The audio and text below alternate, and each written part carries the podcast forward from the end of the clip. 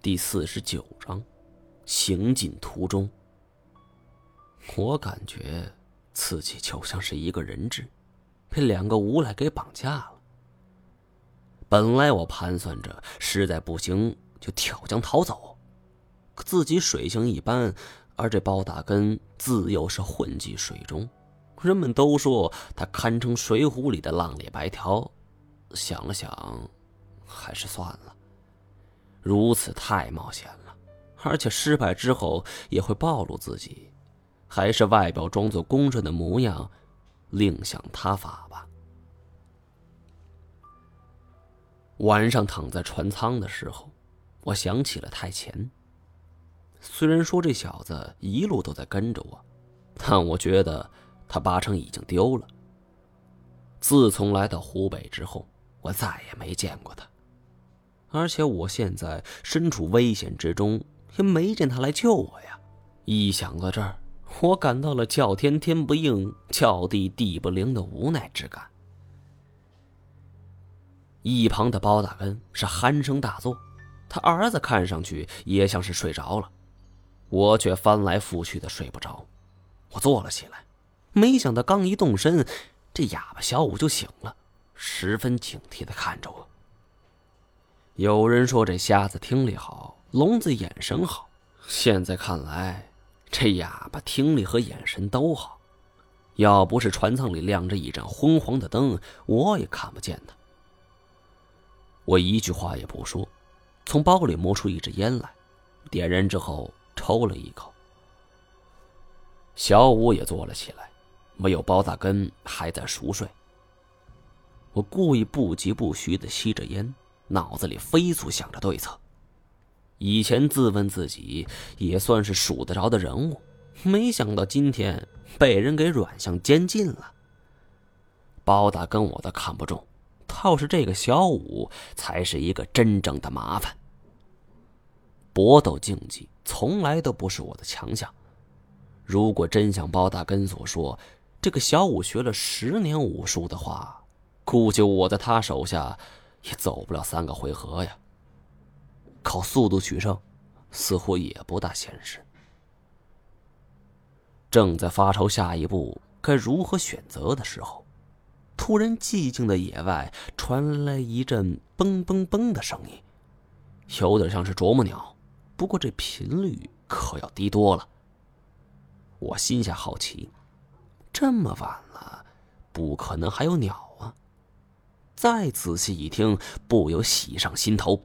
这动静分明就是摩斯密码。没错，只有人类才能够驾驭摩斯密码。我在心里盘算着，对方到底在发送着什么信息。可是因为隔着船舱，我听不真切。会是谁呢？我第一个想到的就是太前，他来救我了。但他为什么不直接冲进来呢？没有确定我的位置，还是有什么忌讳？眼下管不了这些了，我决定冒一回险，出去看一看情况。我盯着小五，做了一个起身动作。果然，他盯着我看，就像是守候在黑夜里的一只豹子，眼神之中充满了警惕。呵 呃，我想出去走走。小五并未阻拦，不过他也站了起来，走到梯子上，伸手推开了头顶的木板。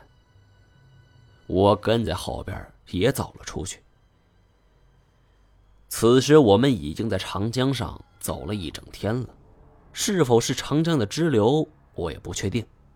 只是眼前这条河很宽阔，简直就是波澜壮阔。夜色中的空气。十分清晰，带着河水和泥土的方向。我深深的吸了一口，小五在我后边站定了不动。我站在甲板上，望着岸边，那里是一处植被繁茂的丛林，而在丛林的深处，有一个人正在有规律的敲击着。这一听就清晰了很多，显然那个人离我们并不远。小五不能说话，但是显然他也听到了这个声音，他扭头看着，十分警觉。我则装作无所谓的样子，坐在甲板上，翘着二郎腿，突然开口唱起了歌，声音十分大。我这一唱歌，小五自然又看向了我，他大概认为我是随口唱的，不过没怎么阻止。说实话，幸亏我有两把刷子呀。要是我唱歌跟胖虎一样，他非得打我不可。在我唱歌的时候，木棒敲击树木的声音明显消失了。很明显，他也注意到了我。想到此处，我唱得更加放肆。一首歌还没唱完，突然“咚”的一声，船体猛然一沉。我还未回头，就听一声闷响。小五只是哼了一声，就被打倒在地。我一回头，太前正站在我身后。我当即差点哭了出来：“你怎么才来呀？”这时船舱已经被推开一条缝了。刚才我如此大声唱歌，加上太前落下来的动作，睡在船舱的包大根已经被彻底惊醒了。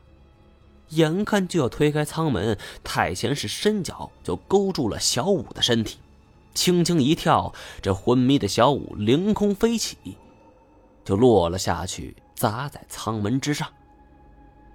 这时候，包大根刚刚伸出两根手指，就啪的一下被砸了下去。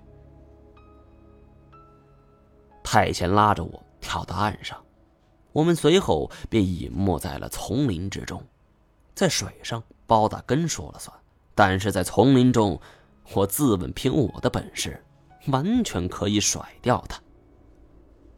本集播讲完毕，感谢您的收听。